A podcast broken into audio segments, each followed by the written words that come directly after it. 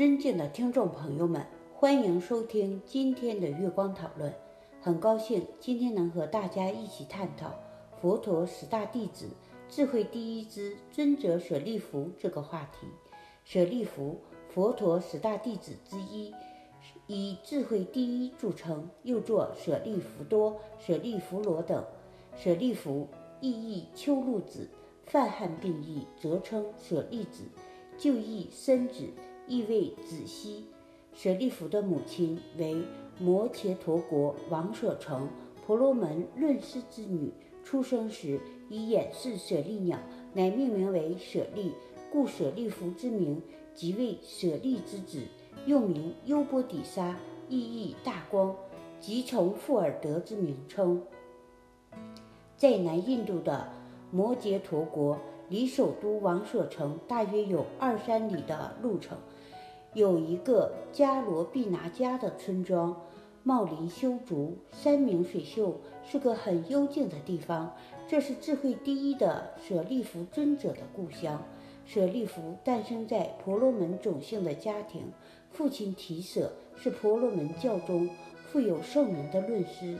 当母亲怀他的时候，他的母亲的智囊就异于寻常的妇女。据说这是受胎儿的影响。母亲的弟弟巨西罗也很善于议论，但每当他和怀孕的姐姐议论时，总是词穷力拙，不知而退。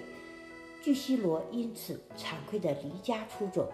他知道姐姐所怀的胎儿一定是一位大智能的人，自己若不再求进步，将来不如外甥，岂不给人笑话？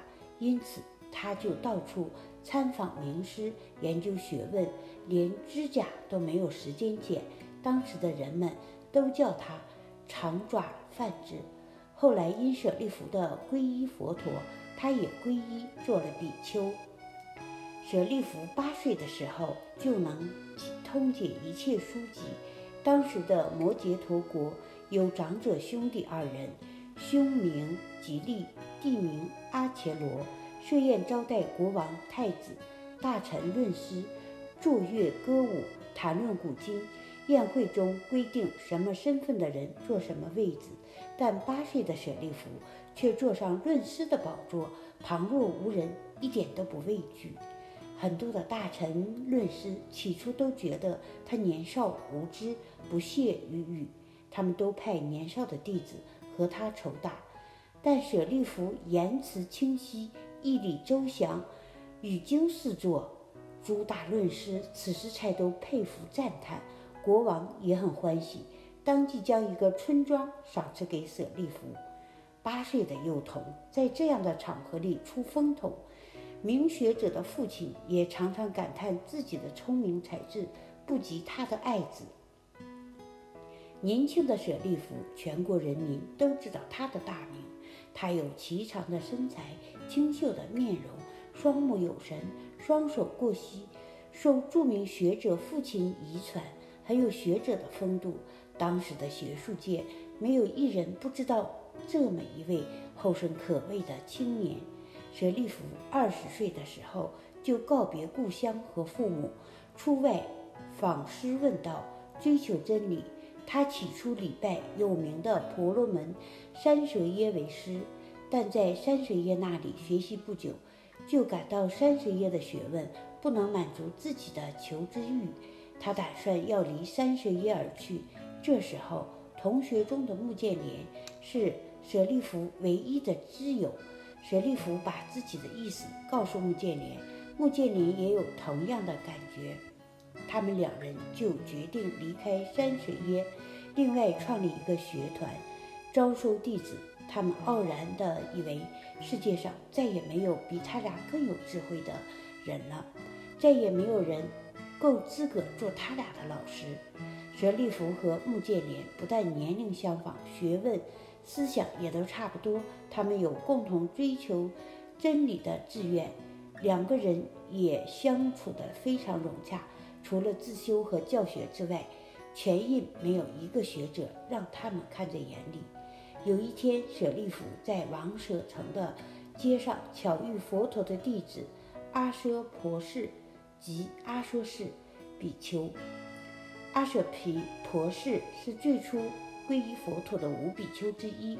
他经过多年的苦行，直到听闻佛陀四圣地法，才证得圣果。他有庄严的态度，威仪的行止。舍利弗一见，心中非常惊奇，他禁不住上前问道：“对不起，请问这位修道者，你叫什么名字？住在哪里？”我的名字叫阿舍婆氏，我住在城外不远的竹林精舍。阿舍婆氏比丘点头后回答：“你的老师是什么人？他平时教你们什么道理？”舍利弗说话时像是一位长者的口气。我的老师是释迦族出生的大圣释迦牟尼佛。阿舍婆氏慢慢的回答：“老师所讲的宇宙人生真理。”浅学的我还不能完全领会，不过就我所记忆的，老师常讲的道理是：诸法因缘生，诸法因缘灭。又说，诸行无常，是生灭法，生灭灭疑，即灭为乐。我们对于老师所说的言教，实在有说不出的感激。舍利弗从阿舍婆氏的口中听到佛陀及其教法。像天崩地裂一般，像朗朗日照的日光的照耀，眼前顿时光明起来，心中对宇宙人生急剧的疑疑云也一扫而空。他和阿舍皮氏婆氏边走边谈，像百年的知交，最后约定一定要去拜访佛陀。舍利弗回到自己的住处，穆建连见他欢喜的忘形的样子，就他问道。舍利弗，什么事情使你如此高兴？看你这么欢喜。穆建连，我真欢喜，这是我今生最高兴的事了。我告诉你，我找到了我们的老师。不要这么说，谁做得起我们的老师呢？穆建连很不以为然。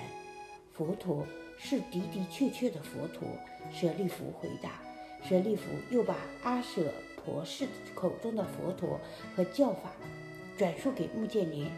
讲话的舍利弗，听话的穆建连，都不都不禁感动得潸然泪下。因缘法，普通人听了或许不会有什么反应，可是，在听在追求探讨真理的舍利弗耳中，好像自己多年修行的功夫都是白费。这是因为认识因缘的人才能认识佛法。第二天，舍利弗和穆建连带领二百弟子一同到。竹林精舍皈依在佛陀座下，佛陀也很欢喜，觉得自己所证悟的真理，到今天才真正有能接受的人。舍利弗和穆建连也觉得他们遇到了真正的老师。这就是我们本期所有内容，大家也可以通过微信公众号搜索“大明圣院”了解其他内容，Apple 博客或小宇宙搜索“荣正法师”。感谢大家的收听，我们下期再见。